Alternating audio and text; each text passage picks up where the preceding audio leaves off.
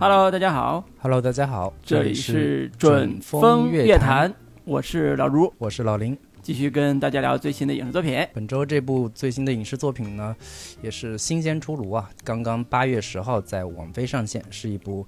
台湾电影，叫《关于我和鬼变成家人的那件事》。嗯，啊，不对，应该叫《关于我和鬼变成家人的那件事》。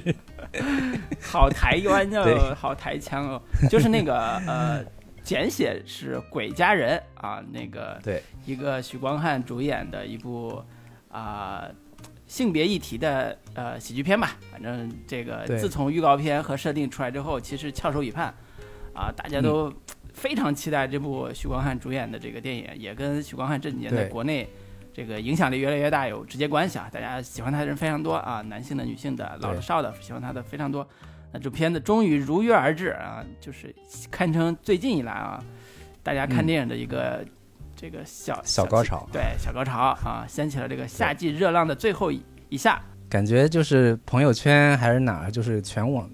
反正整个，因为这片子在内地肯定是上不了的嘛，嗯，环环大陆 上映的这样的一部电影，感觉全网都在看这部电影。对，对，以及这部片子之前是在，我记得应该是在金马奖上，好像有一些作为一开幕片还是什么，嗯就是以及它的那个预告片放出来之后，一看这哎这个设定以及这个片名，就引起了大家的极大的好奇心，以及包括主演徐光汉，然后啊大家都喊着说，哎一起去看徐光徐光汉的屁股 等等这样的一些噱头吧，就嗯。把这个期待值都给拉满了。对，对。那啊这个简单介绍一下这个片子的导演陈伟豪嘛，我们之前也聊过他的《集魂》，然后他应该算是这几年台湾电影圈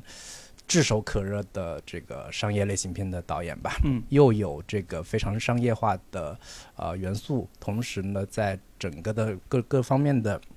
表达类型化的这样的一个成熟度，都是堪称这几年台湾电影圈的佼佼者吧。对，然后编剧叫吴景荣，呃，是一个女编剧。我看了一下她之前的履历，编剧过《理查的姑妈》，一个台湾编剧 编的一个开心麻花的一个作品。对，然后编剧里面也有陈伟豪。那主演方面包括许光汉和林柏宏以及王静。这个之前在那个《瀑布》这部片子里面，我们我我是第一次这个认识王静，嗯然后其他还包括陀宗华，这个熟悉台湾演艺圈的应该对他不陌生，陀宗康的哥哥。对对，之前还演过一部电视剧，也是同性题材的，叫《孽子》。嗯，以及包括最近风波不断的炎亚纶等等这样的一些演员吧。二零二三年二月十号在台湾上映，呃，票房在台湾非常好，台币差不多三亿六千万，嗯差不多八九千万人民币这样的一个成绩，算是这种同同志题材的电影在台湾最好的票房。嗯，然后之之呃之前在台湾、包括越南、柬埔寨、香港等地都上映了，口碑票房都非常不错。八月十号在都在那个网飞上线，我们很快就能就就已经看到了。嗯然后豆瓣评分之前是一一一直一呃一度飙高到八点八分，现在回落到啊八点二分。这个上上线之后，这个口碑是有所下降的，大概是这样的一些情况吧。对呃，十七万豆瓣网友打分八点二分儿，其实这分儿非常高了。那呃，当然这个我我这个身边啊，我我比如我媳妇儿知道咱们要嗯录这期节目，强烈要求我这个加入她的这个评论，就是说这个他觉得这片子没有大家想象中那么好看啊。虽然豆瓣八点二嗯分，但是他觉得没有大家想象中那么好看，也给了一个几个建议，回头我们等评论的时候再说啊。所以这部嗯片子其实也是在极高的期待下，大家也不能褒贬不一吧，至少是有人失望，有人觉得好看，但是可能都有点出乎大家意料，至少出有点出乎我意料。就是我以为这又是嗯一部在我们中国台湾地区的一部同性的呃设定的一个玩儿玩儿玩儿这种议题的吧，性别议题的电影。它当然是啊，它当然是一个玩这个性别议题的电影，但是它首先是一个喜剧片，而且是一个非常你可以叫高概念的喜剧片，它的类喜剧类型是非常突出的。同时呢，它也是一个在我看来是一个直给专供直男的、专供直男观众的电影，甚至说直男和腐女吧这两类观众的电影。就是我觉得这个让我对呃陈伟豪拍这部电影的这个这个这个这个乐趣，或者他给我们提供的这个娱乐性，有了新的感受。因为大部分我们看台湾的这种呃同性题材电影，不管是以前说《蓝色大门》啊，还是这个前几年我们聊过的一些这种性别议题对吧，都还是相对比较写实主义的，相对比较嗯就塑造同性的恋情是多么美好也好，多么坎坷也好，多么复杂也好，希望大家能够嗯更从这个层面上，社会意义的层面上，能够理解他们，能够认可他们，或者是能够呃跟他们的呃这个这个关系吧，处在一种说其实我们跟他们是一样的那种那种感觉。但是其实这部片子，呃，我觉得完全不一样。这部片子真的是一个，当然是一个直男的警察的视角带入的，但是他同时也提供了非常刻板的直男的偏见，然后让所有的直男观众看的时候也不会有那么强的反应，他就觉得说这里边的很多的刻板印象其实都是代表着直男观众的一种一种一种欣赏趣味的，但是他当然在后边也通过喜剧的方式做消解嘛，所以这个点是让我非常意外的，我我真的没想到，在啊、呃所谓的政治正确的台湾地区的这个性别议题之下，还能出现嗯，在我看起来有点古早味儿的古早味儿的那种性喜剧加有点像韩国的那种性喜剧加这种呃呃性别议题的这种这种这种呃喜剧片，哦，我觉得这个还这个反正有点儿稍微有点出乎意料，嗯，跟你跟你预想的不太一样。对，跟我预想的稍微不太一样，嗯。对，对，说实话，我觉得我看完这个故事，呃，讲实话，我是属于稍微有一点失望的那个群体吧。就是从这个故事结构本身来说，其实是挺俗套的，就是嗯人鬼强绑定。只不过这个强绑定呢，跟以往的其他的类型或者其他这种类型的人鬼强绑定有点不太一样，它就采用了一个冥婚的这样一个模式，以及被绑定的那俩人都是男性。然后，但是这种人鬼强绑定需要帮鬼完成一个心愿才能安心去投胎，然后包括前面各种的喜剧梗，结尾一个反转反转的这个温情催泪的这样的一个结局。其实这是一个非常常规的温情灵异片吧，我不能说它是个恐怖片、鬼片。呃，灵异片的一个故事套路，早年港片也有大量类似的所谓温情鬼片的这样的一个情节设计，人鬼情未了的这样这样的一种一种故事模式啊。如果不是这个冥婚以及这个鬼是个 gay，呃，冥婚对象也是男的这样的一个非常噱头性的这样的一个设定的话，我觉得故事本身讲实话是非常套路的。但是它是发生在台湾，发生在当下，用这种人鬼情的模式来讲述同性情感，一下就会让这个故事有了新的意义和价值吧。我觉得在这个意义上来说，这部片子算是对于当下的主流商业片开拓了新的领域和模式。我觉得可能会给未来的这种主流商业类型片的导演开拓了一种新的思路，可以把这个元素加以融合并且放大。其实它本身现在的票房成绩和口碑也证明了这条道路似乎是可以行得通的。嗯对因为我们之前呃也说过，说女性题材是个万灵药，我们以往所有的传统类型都可以尝试嫁接女性题材，可以让故事焕然一新，或者生发出新的一些表达，能让女性观众能够感同身受。那么同性题材，我觉得也是如此的。我们以往可能过往的一些类型。也可以尝试加入到这种 呃同性元素，加入到呃主流的商业类型当中，包括呃恐怖惊悚也好，嗯喜剧也好，动作片啊、悬疑，甚至青春校园等等这样的一些传统类型啊、加入一些这样的一个同性元素，似乎可以让这些相对比较呃固定的类型片产生新的一些火花。我觉得这嗯个是、呃这部电影能。第首先给我我我从它的一个价值和意义的角度上来说，给嗯它的一个总结吧。还是有类型上的叠加嘛。就是这个是这部片子可能在大众娱乐这个层面上最有价值的一部分，是也是我近期吧看电影里边儿以来近期看的电影里边儿，算是看的过程中比较开心的一部。所谓开心就是很对很舒服啊，然后也很好玩儿，也很有意思，也不让我产生厌恶感。所谓厌恶感就是啊，这个情节怎么这样，好好好不是是好。好想打编打编剧或者打导演那种，没有，就是对或者说他又被谁谁谁收买了，就是被某种意识形态收买了那种。没有这种感觉。就这这个其实是一个很好的娱乐片的一种观赏习惯、观赏趣味。呃，当然，程伟豪导演在类型叠加上，他也不是说光靠这一部来做。其实，在那个《极魂》，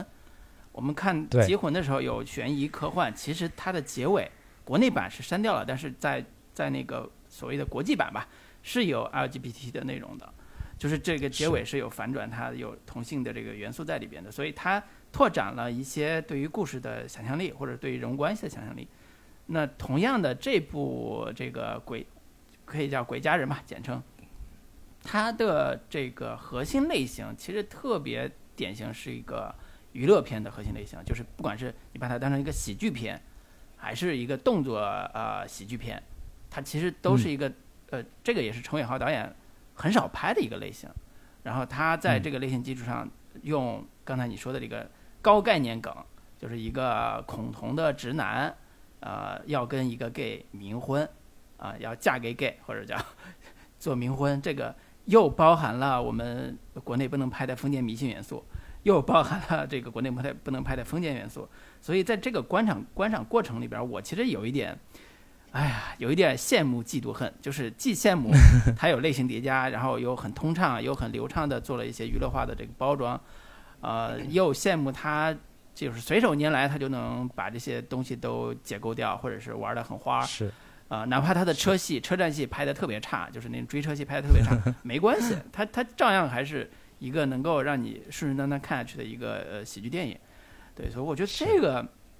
如此没有禁忌感啊，然后有这种很有呃呃有点小恶趣味的这种这种情节，真的我是好久没有在国产电影里面看到了。我我觉得，当然国产这个也国产电影，华语电影吧。华语电影里边看到了，对，所以，嗯嗯，稍微觉得说，我当然我不像有的像你一样说我对他很失望，我觉得我没有这个情绪，我只是觉得这个带着羡慕嫉妒恨，我觉得这个片子还挺好玩的。那是希望吧，就是大家有兴趣的话，也可以那个感受一下。我觉得这个片子，嗯，你对他提出各种的批评意见，或者说觉得哪里哪里不够好，但是我我总觉得就是我们在当下大陆的。就是影视环境之下，就是你没有资格说人家这个问题。就是你能拍吗？你你你想要在我们现在原有已有的各种就是能拍的商业类型片基础之上，你想有更多的社会表达，或者说你想要融合或者突破一些表达的一些禁区，你根本拍不了这样的题材。所以你只能看着这样的这个关于鬼家人的这部电影。你就只能望望片兴叹，说：“哎呀，什么时候我们也能拍这样的一些片子？”然后我会觉得这个电影其实最大的价值就是我刚才所说的，就是或者说它难度就在于如何在最商业的主流的类型片当中加入一个并不是那么大众的元素，或者说是有一些禁忌和呃需要一需要一点勇气啊。当然，在台湾，呃，不需要不 不需要所谓的这种勇气，但是呃，在保证。本身主流商业的类型的这个基础之上，你加入了一个不那么大众的元素，并且能够取得巨大的商业成功，就是在台湾能拍上呃同性题材的电影，根本不就不是什么稀奇事嘛？可以这么说，就是彩虹题材就是台湾电影的主旋律。对，主流。咱们大陆有自己的。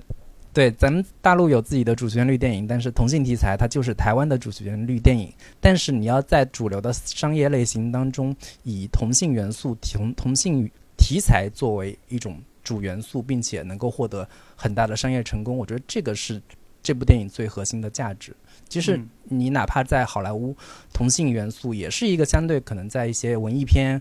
呃，哪怕在。最商业的类型电影当中，它仅仅只是作为一个呃点缀性的一个元素出现，不太可能会是大张旗鼓的呈现。你想象一下，比如说漫威电影，或者说其他的好莱坞大片当中，这些元素的使用都是比较节制的。但是在呃关于就是《鬼家人》这部电影里面，它既保障了主流的商业类型，同时又把这种同性元素的这样的一个社会议题非常。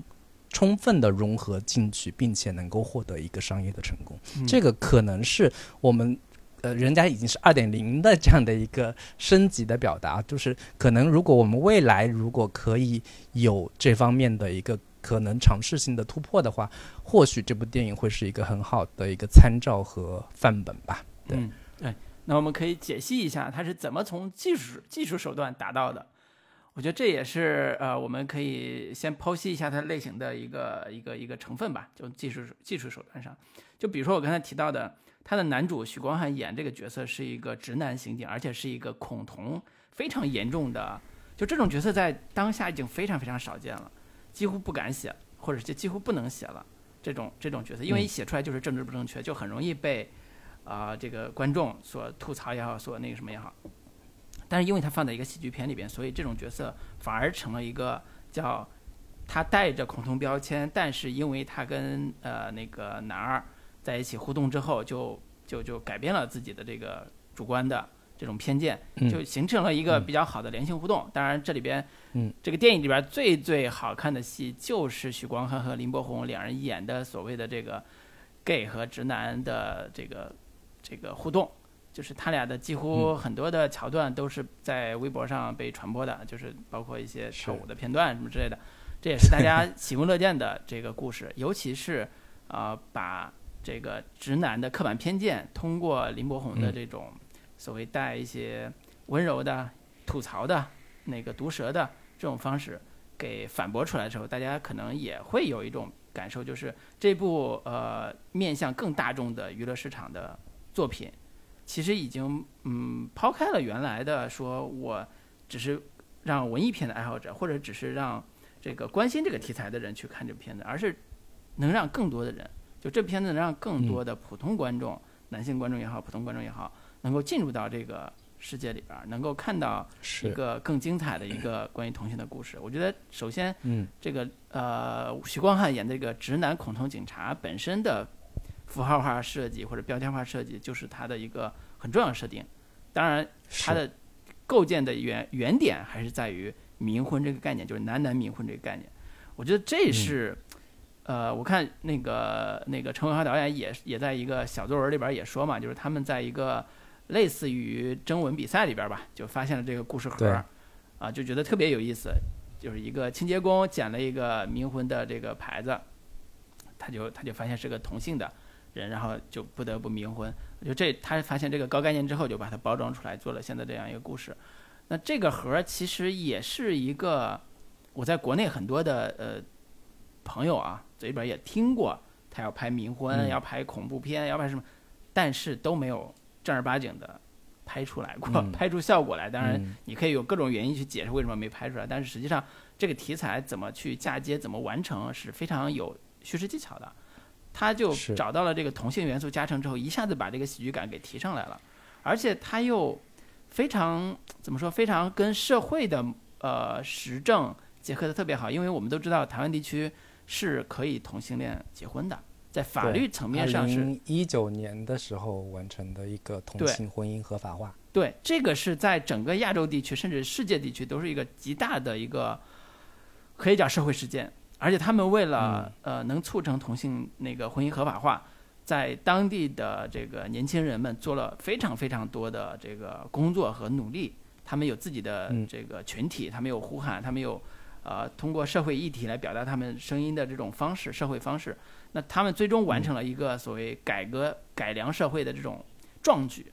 以至于当这部电影再用冥婚这个概念去讲两个男人要结婚这个事儿的时候，大家一下就。抓住了那个社会的情绪，就是在台湾地区这个事儿是可以的，然后一下解决了所有的我们之前看到的同性恋题材的障碍，就很多啊，就是两个人不能在一起，因为社会规则不允许，啊，断背山也好，或者什么也好，你你看到都社会悲剧嘛，爱情悲剧就是你你社会规范不允许，但是台湾地区已经没有了，所以就出现了更多喜剧性喜剧性的喜剧性的桥段，就是他奶奶非常乐意两个。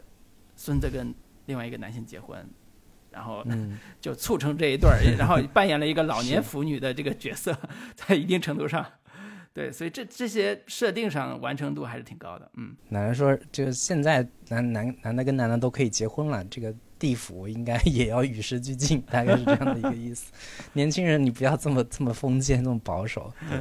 对，然后我我觉得这个片子，呃，它其实。就很多人在争论啊，说它到底是不是一部同志电影，它嗯能不能被称之为同志电影，还是一部就是打着同志电影的旗号，其实本质还是一部呃兄弟情电影，或者说它还是一部呃。就是相对偏主流商业的这样的一个借了一些同性题材或者同性元素作为包装的这样一部电影啊，我觉得这个其实它就是它本身的一个叙事策略或者说商业商业策略，其实呃把握的挺准的，就是它呃呃作为一部商业类型片的话，它需要吸纳进最广大的社会公约数的群体，因此他在做人设的时候，许光汉这个吴明翰的这个角色和毛毛这样这样两个人设，其实都是看起来没有太强的侵略性，或者说他的冒犯性其实没有那么强。就是许光汉虽然看起来是一个钢铁直男，嘴嘴上说着什么死 gay，但是你会发现其实他是一个挺正义感很强，人也其实挺善良的。最多的所谓的冒犯性，顶多也就只是在口头上冒犯一下，以及去抓抓这个所谓的犯人的时候，面对同就是男童的时候，会出言不逊，说一些就是类似于恐龙这样的话。但是这个人本身不会让人特别的讨厌，然后以及这个呃这个毛邦宇吧，他这个嗯。角色本身虽然是个 gay，但是我们几乎能想到的所有的这个善良美好的品质都加在这个男男男同性恋的这样的一个身上，因为这个角这个人设是足够干净的，他热爱环保，关心什么北极熊，然后以及这个做各种就是环保热心环保这种公益事业嗯。出去，还影响到了他爸爸说以后出去买买外卖的时候要用自己准备的这个呃环保这个器具等等的这样的一些一些内容，都会把这个不管是呃钢铁直男的这个角色也好，还是这个男同性恋的这样的一个角色也好，他们都是让人觉得很可爱、很很很喜欢的这样的两个人设。同时，你会发现说，呃，许光汉这个角色也好，还是毛毛这样这样一个角色也好，他们两之两个之间的互动，其实是并没有很强烈的那种真正的男男之间的爱情的这样的一个元素在里边儿。你会发现这两个人之间的情感其实是一种非常剔除了那种情欲部分的，至少在嗯在在你看的时候，你会发现他们不是要奔着情欲这样的一个方向去嗯呃推进的。对这两个人之间的情感，更像是两个呃大学宿舍里面两个男性同学之间的那样一种那那样一种兄弟情感，然后最终他们的一个情感落脚也都是说，呃，我我就是毛毛最后的那个那个表白也是说我我想要找一个可以我完全信赖他的人跟他在一起，把我交给他，或者是是这样的一个嗯一种情感，他并不并不最终落脚在情欲情感上。我不关心说他是一个男的还是一个女的，我只是想要在这个世界上找到一个我完全可以信赖的人，跟他在一起生活。不管这个人是个人还是一条狗，我觉得这个它就抽离掉了，就是原本的那种同性之间的情感，它把它还原或者说把它落实到一个更纯粹之间的人与人之间的情感。我觉得这个也是一个非常聪明的一个叙事策略吧，它不会让观众觉得说，哎呀，男男男男生跟男生之间怎么怎么怎么如何如何，它更更多的是让观众产生一种哦，其实我也渴望。这样的一种情感，我也我也想要在这个世界上找到这样的一个人，跟他一起生活，不管他是一个男的还是一个女的，我觉得这个是一个他在嗯故事主题的表达上没有那么强的冒犯性，或者说没有那么强的侵略性，然后呃以及他包括里边在说的就是老公 这种这种就是呃称谓上的这样的一个调侃，更多的是一种喜剧效果的某一种嗯呈现吧，它并不是真的在在在情欲意义上的那种老公老婆，更像是腐女在喊说你是我的老公这种那种感觉，以及这种反差感所形成所制造的这种喜剧感，给观众带来的一个笑料吧。对，这也是我我大概的一个一个观察。嗯，嗯，所以他的名字叫《我和鬼变成家人的那件事儿》嘛，对，他并不是我不是变成爱人的。对，并不是说我和鬼谈恋爱的故事。对，所以这个也是他这个片子，呃，在处理大众的审美或者大众的观看趣味上比较比较好的一个拿捏点吧，或者说可能有人觉得还不够，可能有人觉得说他过于保守。我就我我我是这么想的，就是对我在豆瓣上看到有个人评论，我觉得他的评论很精准的指出了这一点的特别之处，就是呃有个叫柳的那个人发了一个短评，他是说这部电影最厉害的地方是最后直男没弯，而是变成了更好的直男。这个就是刚才你说那个逻辑的一个呃，我觉得精华，就是说，他并不是让人 get 到呃，你没有弯是因为你没有遇到对的人，就是你 人每个人男人都会弯，因为他只要他遇到对的人，他并不是这个逻辑，他还是在让人和人之间的关系变得更加的融洽，变得更加可以被理解，所以他最后核心的那个主题在电影最后核心的主题还是回到一个。大爱的主题嘛，当然，你听出听到“大爱”这俩字，你可能就觉得有点腻。就是 “We are family”，就是你大爱的这个主题，其实是在一定程度上是他最后在呃主在主流的价值观这个层面上做的一个选择。当然，我我十分有理由相信这帮团队的人，他就相信这样，他就相信只要我们努力，那这个社会就会变得更好。只要我们去去发声，那这个社会就会同性恋的婚姻合法化。所以这种。正向的 社会反馈会让他们在电影里边也会觉得说，只要我们，呃，在这个亲情关系或者是呃亲密关系里边努力的去改变，那一定会得到一个更好的结果。虽然这个改变本身有一定理想化的成分，但是它会让我们变得更好。就像电影里边让许光汉变得更好一样，那我们在看这部电影之后，我们他也试图让我们相信，其实这是一个。更美好的这个故事，对，所以这种这种呃，这也不得不说，就是这种呃腔调啊，其实在国内的观众眼里边会有一点怎么说，就是过于美化、过于理想化的成分。嗯啊，就就我就切我刚才说我我我夫人啊，就是在我录节目之前，千叮咛万嘱咐要我一定要在节目里边说的一个 他的评价，就是说。他觉得这部电影到最后，把矛盾放在这个父子关系上，最后通过一种非常呃鸡汤可以叫偶然吧，可以叫这种误会的方式去解决原来父子关系之前，父亲是真的爱这个儿子的，然后这个儿子只是错过了告诉他的真相，然后儿子最后也跟他和解，就这种在他看来是特别轻飘飘的，特别呃不够有深度的一种就是和解。就是怎么可能？他对于这种社会的这个认知，是不是过于理想化了，过于美好化了，对吧？就是当然，我特别理解啊，就肯定有很多观众也是这么想的。对，我不知道老林老师你是怎么看待这个问题？我觉得你只要放把它放在一个商业类型片的逻辑上，一切都是可以理解的。就是好莱坞电影，它不也是都是全是这这这种这种套路？但是这种套路，你不得不说，它其实是有效的。就是对于很多一般观众来说，或者说。平时没怎么接触和了解同性题材、同志电影的这样的一批群体来说，我觉得这样的一一种主题表达对他们是非常有效的，就是要用亲情的这样的一个逻辑和角度去让观众完成某种心理上的转变和心态上的一个升华。我觉得这个这个这个套路是非常管用的。你要你如果要看那个的话，你可以去看《孽子》这种类型的，呃，这个。电视剧，但是作为一个主流的商业类型片的维度来说，我觉得这样的一个处理，你你可以说它有点鸡汤，但是，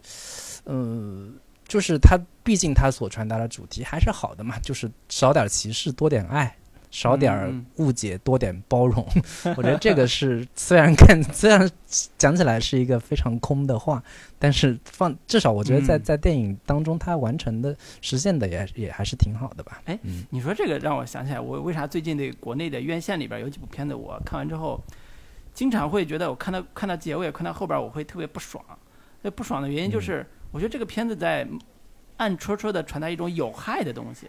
你说你鸡汤也罢，就比如说现在咱们说这部电影，你鸡汤也罢，你有点营养不够也罢，那至少是一个叫希望你有点营养，希望有点这个这个让你增增补一补这种鸡汤。但是有的电影它真的暗戳戳让你觉得这里边有对有毒啊！你你喝了之后，你可能，喝的挺爽的，但是你事后会让你产生毒素。我我我对这种东西特别讨厌，特别敏感，所以我我有时候，包括咱们这次聊这个片子，在在原先的某部片子和这个片子之间选的时候，我第一个肯定先选这个，因为我觉得是那些毒素对有的人来讲无所谓，他觉得我我吃啥喝啥我开心就行。当然，但是如果我们做咱们做创作的或者做评论的，有时候你看到这个毒素了你不说，这有时候也是很就就就很不爽的一个事儿。对我，我觉得这个电影它好就好在它它它健康，它真健康。对，我觉得就是就就用一句话来说，就是政治正确，它前提还是正确吧。就是你 你不能因为厌恶政治正确，你就要去选择政治错误的东西，去去去去接受。对，就是我觉得它的这个高概念的设定其实也是非常抓人的。就是嗯呃，他把鬼片。鬼这样的一个所谓的类型元素吧，把跟男同性恋 gay 这样的一个某种关联性或者说同构性非常牢的抓住了。就是 gay 和鬼其实都是属于少数 少数族裔，对，因为你不了解而产生的，对而产生的某种恐惧感。因为片子里面也也有也有类似的这样的一种表达吧，就是就是呃他们在在去就是。找那个犯罪嫌疑人的时候，就说：“哎，那个人也是 gay，你们应该都认识吧？” 就是他会，然后对方就吐槽说：“不是所有 gay 都认识的。”然后说那个人也是鬼，然后哎，他也是鬼，你们他死了，你你们应该也也认识吧？对，就是他会他会把这种现实处境和原原本的某种类型元素做做某种嫁接嘛，就是鬼就是因为某有某种，因为你不了解他，因为他有神秘感而对他产生同。的恐惧感，但是可能 gay 或者说同性恋群体也是因为你不了解他，你而而对他们产生很很多的某种想象性的恐惧的某种感觉。我觉得这两者是相通的。然后这个片子里面也紧紧的抓住了这样的一个点，把这两两个原本的一种是类型元素，一种是社会议题，非常好的做了一个嫁接。我觉得这个也是他。也是能够给我们提供某种未来可可能，如果要做类型片的时候，多考虑一下你做的这个类型元素是否有某种社会心理在里边，这种社会心理如何跟你这个类型元素进行结合和嫁接，而不单纯只是把它当做类型元素直接拿过来用，这样你往往可能你就出不了新意，或者产生不了新的一些呃表达的东西，对。对你说到这个，其实跟毛毛这个呃角色有直接关系嘛？因为毛毛他，嗯，他的身出身啊，他的整个的状态，在我们呃从社会意义上评价，他是一个非常优秀的年轻人啊，五讲四美三热爱，那绝对个个都能顶上。就是出身于台达研究所，然后又是热爱环保的人士，然后又参加积极参加一些社会运动，来帮助这个地区变得更好。然后，尤其是有更大的爱，就是世界和平，然后那个环环境保护，就所有这些，他都是一个践行者，而不是一个所谓喊口号的那种人。所以他这个人的底色是非常好的。当然，也我我就说嘛，从戏剧上来讲，他一定是有理想化的设定的。同时呢，他在阳光积极向上，对他的情感上呢，又是一个特别专一的一个人。就是我我们看到这个电影的那个毛毛在情感上的处理的时候，会发现他是也是一个情感上受伤害的人。比如说他，嗯，在这个他有句话，我觉得特别特别有意味，就是说在那个呃二零一九年，就是同性婚姻合法化之前，啊，他们之间的感情就是叫得过且过，或者叫今朝又有有酒今朝醉，就是放浪形骸。但是有了这个可能之后。他就想跟一个人真正走入一段婚姻，因为这样他们就，就是这是他理想的一种人生嘛，就是跟人结婚这种理想人生。然后他在这种追求的过程中遭遇了一个背叛，比如说那个他的爱人，然后背叛了他，然后他成为痛苦的一员。失恋的时候遭遇了一个意外事故，所以才出现这一系列的事情。在这个过程里边，你觉得毛毛这个角色其实陷入到一个。呃，所有人都会遇到经历，男性、女性，所有人都会遇到经历，就是他想渴望渴望一个家庭，渴望一段婚姻，这个婚姻是受法律保护的，渴望一个能够不背叛的爱情，这是所有的我觉得人性的那些基本的东西，它都是是符合的。然后跟我们在经常在看到的一些所谓的这个这个社会标签化的那个呃嗯同性的这个感情，其实是不太一样的。对它，是。它更加符合所谓的主流价值观，在在毛毛这个情感的选择上，呃，以至嗯。于当毛毛的另外一面，就是他的 gay 的那一面，呃，出现的时候，我们也会有一种，就是，也许我们对于他们这个群体有标签化，比如说毛毛在那个迪厅里边儿跳舞，这一段儿里边放的是蔡依林老师的 那个那个那个著名的舞曲，呃，应该嗯是《爱无赦》，然后里边就大家嗯在那跳，然后那个“爱情大同，天下为公”这几个字儿，我看的时候我就笑喷了。就是他，他在这个这个舞场迪厅里边，那个歌词里边就代表着一种非常强烈的，呃，一种一种一种观点。当然，这个迪厅里边那个场面是符合我们，呃，大众对于这个圈子的一种某一种偏见的，啊、某一种偏见，就是觉得都是衣装癖是。啊，都是那种奇变装，女王，对，都是变装肌肉猛男，对对对对对，然后在这迪厅里边跳舞，然后给我们展示了这样一个形象。但是呢，反过来就写了那个毛毛的那种精神的情感的另外一面，就刚才提到那个非常嗯。纯洁那一面。所以这个就是一个，我觉得相对来讲啊，就是对于大众接触度来讲比较舒服的一种状态，既满足你的呃凝视啊，大众的凝视，嗯又能呃拉回来，让这个毛毛这个角色能够产生共情。对，这也是一个我觉得很有意思的一个呃写法吧。当然也不是什么高嗯明的啊，但是的确是嗯，在这种题材里边儿，你作为一个大众娱乐片来讲，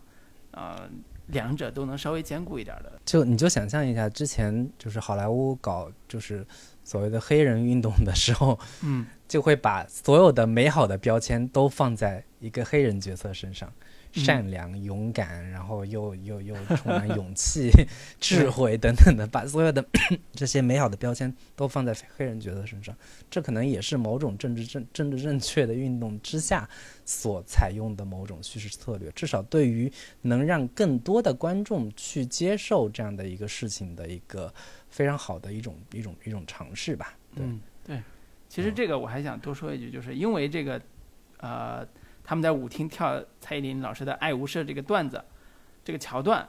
让我嗯。一下子想起来一个事儿，就是前几天我朋友圈有一个朋友发了一个蔡依林在呃，应该是在上海还是广州开演唱会的时候，呃，出过的一个社会新闻，就是当时的监管人员吧，就是管理人员，嗯。要求所有进场的观众，就是听众，对，必须去掉任何含有彩虹元素的东西，不管是手机壳啊、手上手手上的一个什么事物，手表带，对身上的事物，所有任何只要像彩虹的都必须得去掉。然后我就嗯。当时我还没有意识过来，我直到看了这个片子我才意识过来，原来我们的呃蔡依林老师在整个的这个同性圈子里边的这种文化符号啊，icon 啊，天后啊，这个舞嗯。舞女天舞不是舞女天后，就是舞舞娘。舞舞娘，就是天后级的啊、舞者嗯。这个形象，如此的深入人心，以至于我查资料的时候，我才震惊于，我既然都跟大众娱乐文化接触这么近的人，我都没有嗨，这个 get 到这一层。其实这个文化嗯。据说已经持续非常多、非常长时间了。是，对，包括他还唱过一首叫《玫瑰少年》，嗯。也是讲讲一个就是男同性恋者的这样的一个遭遇、嗯，霸凌的这样的一个故事。嗯，对对，甚至我在网上看一个段子，就是当然是段子啊，不代表任任何的我的其实 所谓所谓观点，就是段子说那个呃蔡依林演唱会的那个里边啊、只有那个荧光棒是直的，就是这种调侃的元素，就是就是说，其实那个呃在呃在台湾地区这种。呃，流行文化和这种社会的性别，比如说性别议题这种事情的结合度，可能远远超出我的想象。我不知道，可能你可能还了解一些，或者是嗯那个朋友们都了解一些，但是我，我我自认为我真的还是作为一个钢铁直男，对纯直男的这种视野还是非常狭窄的，对这个对这个事情的感敏感度非常低，就是。嗯就是没有那么真切的感受，就是包括我今天又看了一下 B 站上好多关于这个爱无赦也好，舞娘也好，还有这些刚才你提到那个那个呃呃那个玫瑰少年，对少年的那个故事，啊，就是它整个的一条路径其实有十几年、二十年时间了，它没有，它不是简单的一个现在才发生的，因为政治正确，所以他要这样这样，不是，它是人家整个社会跟这个议题是流行文化跟这个议题一直在可以叫同呼吸共命运。呃，所以这部电影的主题曲也是蔡依林做的，就是呃，亲爱的对象，就是呃，这部电影啊，就是那个主题曲也是蔡依林的这个这首歌。所以我我也是在想，刚才我们提到说关于正正确也好，社会思潮也好，还有现在我想说的这个流行文化跟社会议题的这种关系，其实有时候我们呃，当然这几年有一种逆反心理，就是所有政治正确都是都是过分了啊，太讨厌了。就好像只有同性恋导演才能拍同性恋的片子啊，只有女性的 女性导演才能拍女性主题的电影，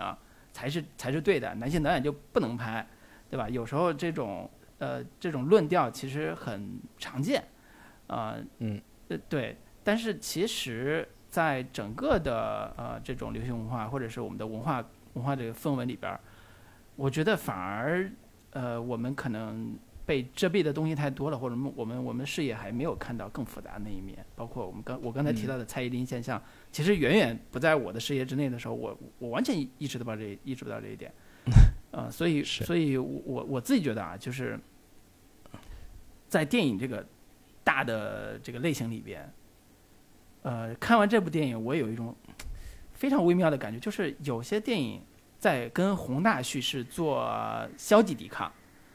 呃，有的电影在跟宏大叙事或者叫政治正确的这种宏大叙事做积极的应和、迎迎合吧。有的在迎合，比如说《消失的他》，我们我们之前骂他，是因为我们觉得他过于迎合某一种呃宏大叙事，或者叫主流叙事，或者叫借用这个东西去干嘛干嘛。但是有一种是消极抵抗，就我就我就不说消极抵抗的例子了，反正就有有有一种是跟政治上的宏大叙事做消极抵抗的。那有一种是跟社会思潮的宏大叙事或者主力叙事做呼应的，其实这些我们呃都看到有这种片子的时候，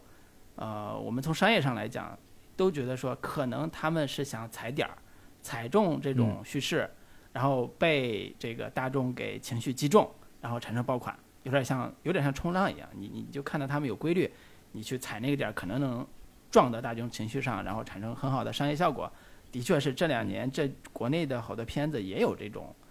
呃，成功的现象。我们也聊过嘛，就这种现象也成功过。呃，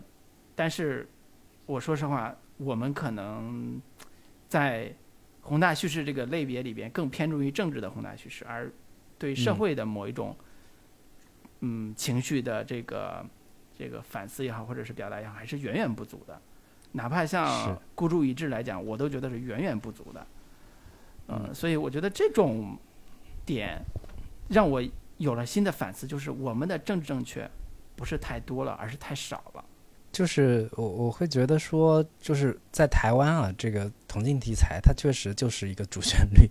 包括就就在美国电影、好莱坞电影里边，不管是 LGBT 的这种题材也好，还是其他的一些关于种族的议题也好，这都是他们的主旋律。但是在我们的这个呃。就是大陆地区来说，我们只有一个主旋律，我们的主旋律就是政治的主旋律，这个主旋律是压倒一切的。而其他的所谓的，不管是 LGBT 这个话题也好，还是其他的女性话题也好，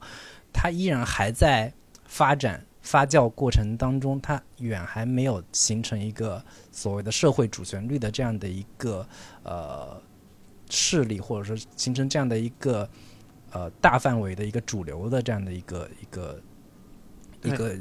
呼声里边，所以就是你你做这种所谓的这样的一个社会议题的话，往往都会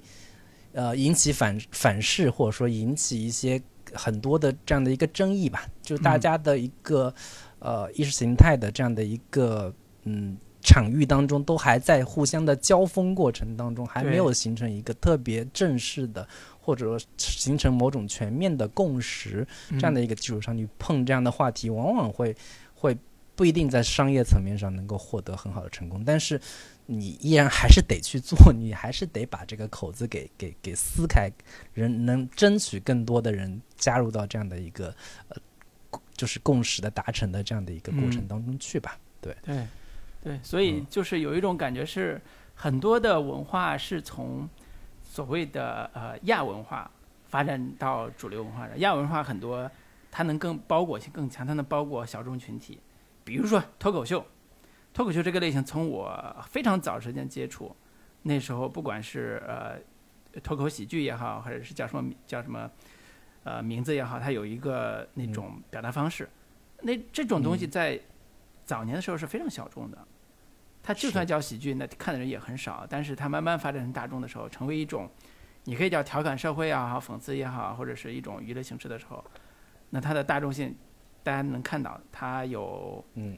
很好的人才，很好的表演机会的时候，它就会成为一种看起来是青年主流文化的东西。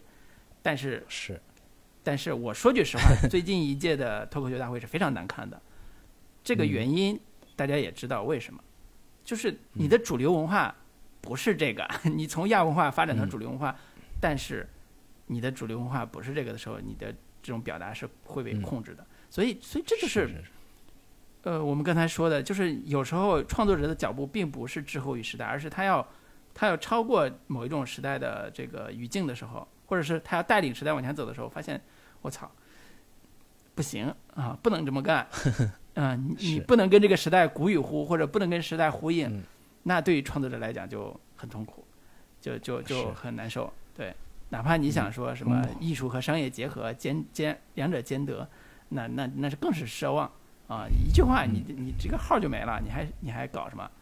对对，我们还 还是回到这部电影本身 本身来说吧。嗯，就是我觉得他这个电影，刚这个老卢夫人这个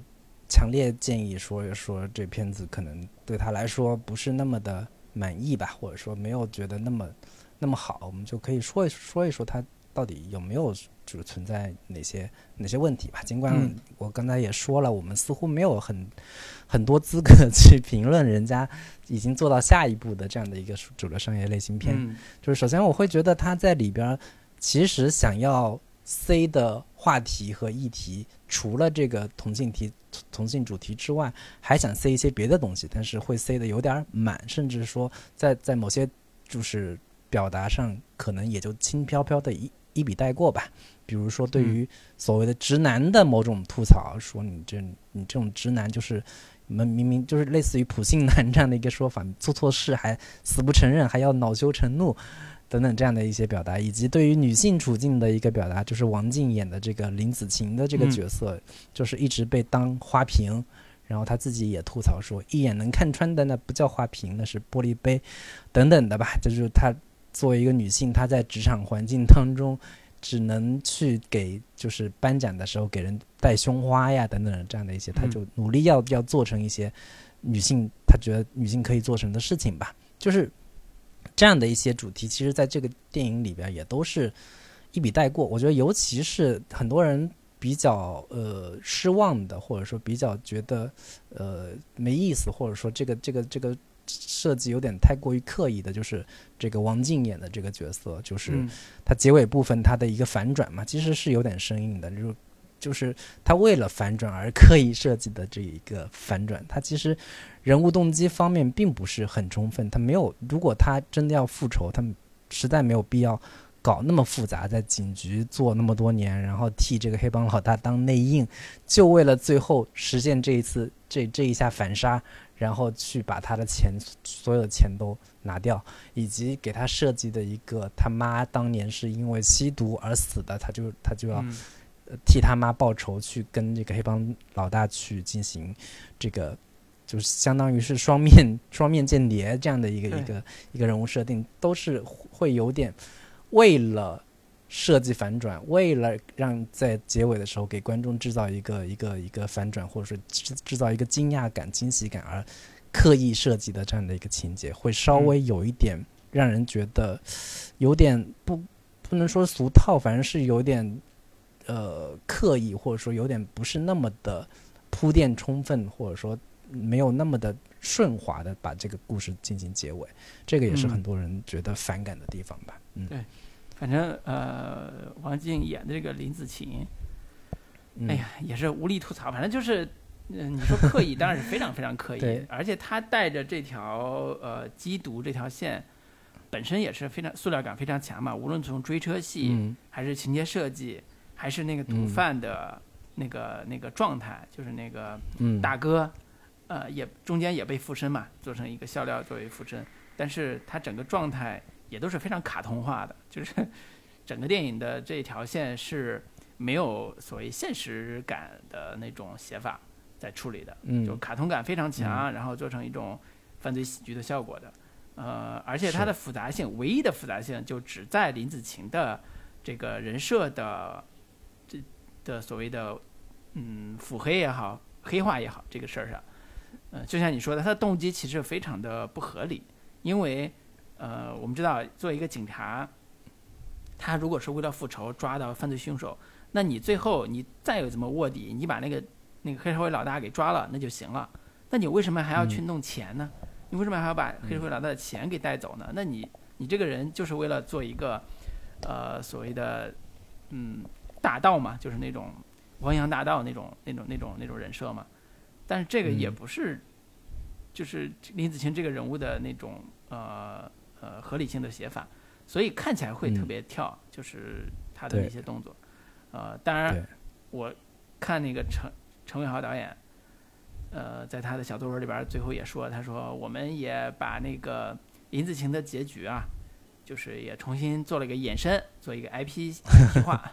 对，要做。我以为他最后结尾的时候肯定会交代一下林子晴他拿了钱之后到底怎么样了，他最后肯定得有一个一个一就是有一笔落点嘛。但嗯最后结果结果结果你发现说啊做了一个小小小的这种呃反差感的设计，你以为他又拿着纸巾开了电脑，以为又要嗯干一些什么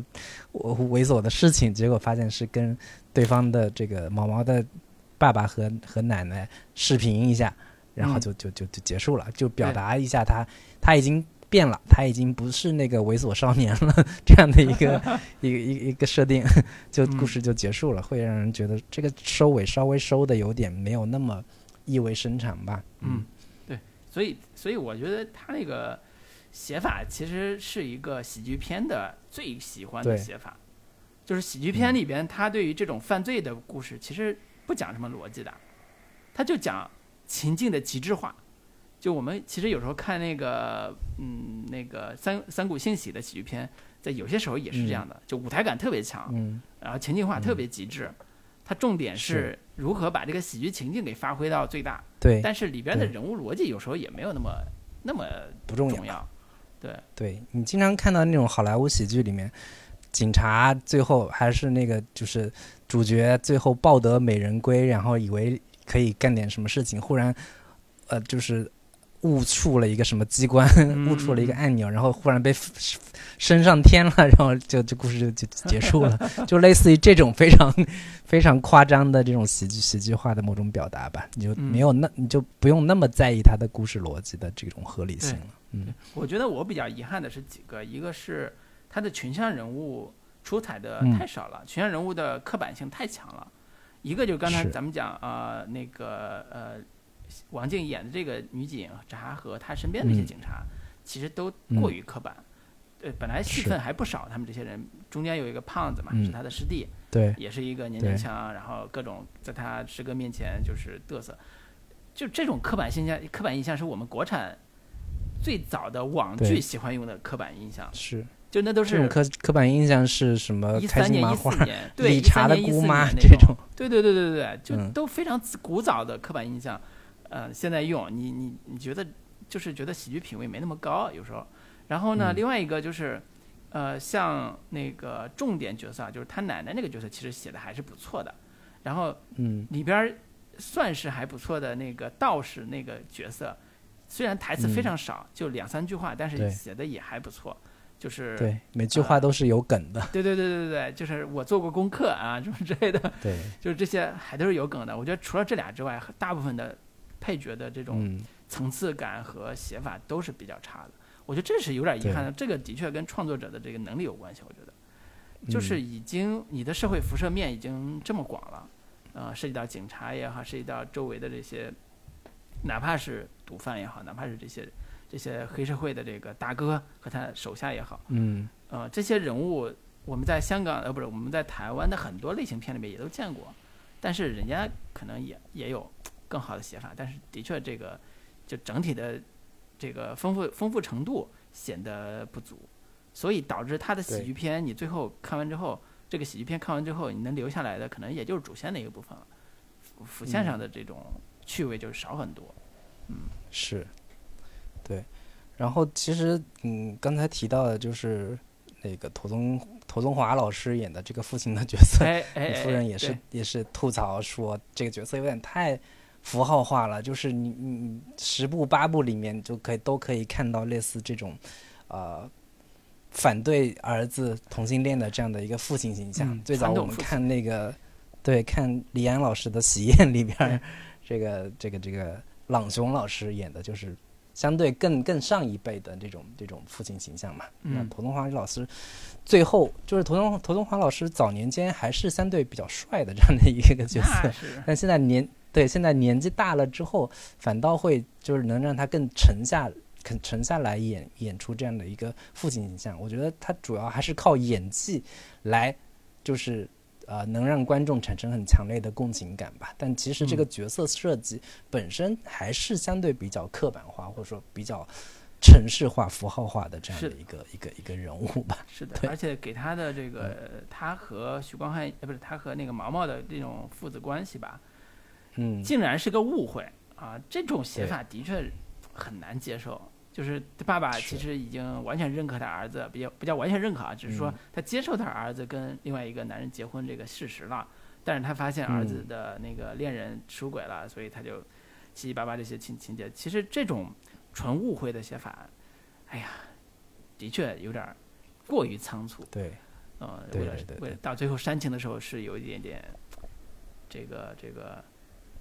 呃，叫什么？编剧的金手指开开的过于明显，啊、是有这种、是有这种这种嫌疑，但是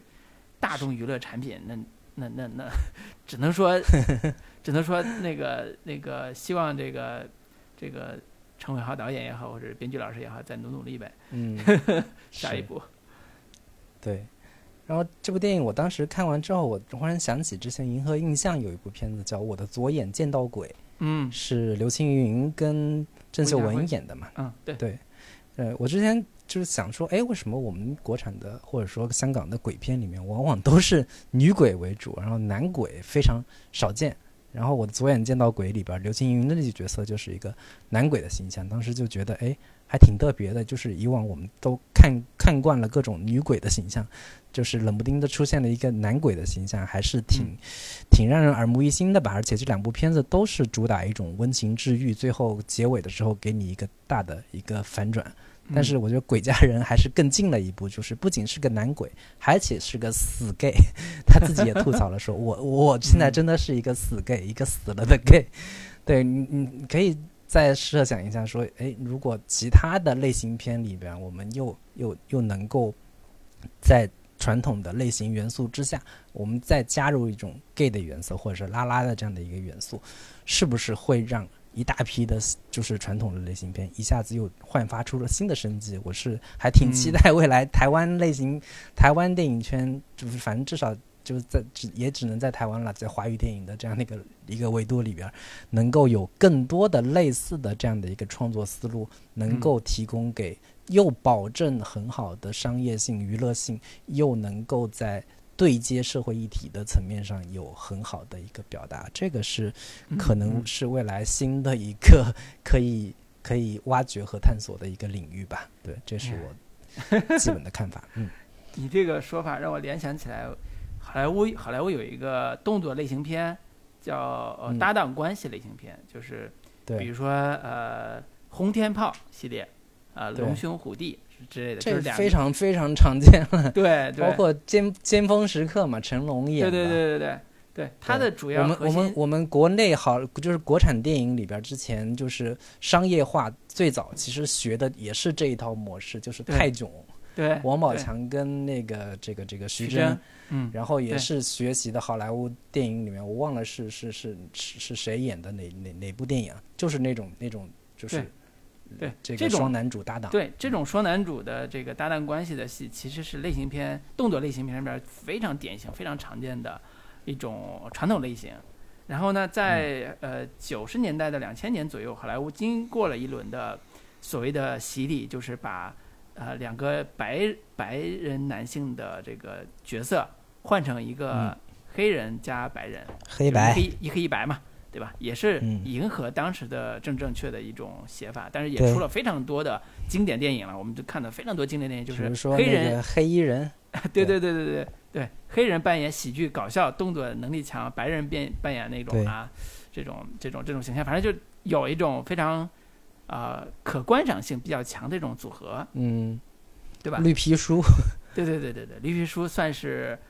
呃，叫已经走走下坡路了，已经就这个类型就已经嗯没了的时候出来的这个、是。这个文艺片，对。然后你嗯这一提呢，感觉又又会迎来一个新的类型片市场，就是嗯，但但其实你要把这个东西玩得好，能够嗯。就是走平衡木，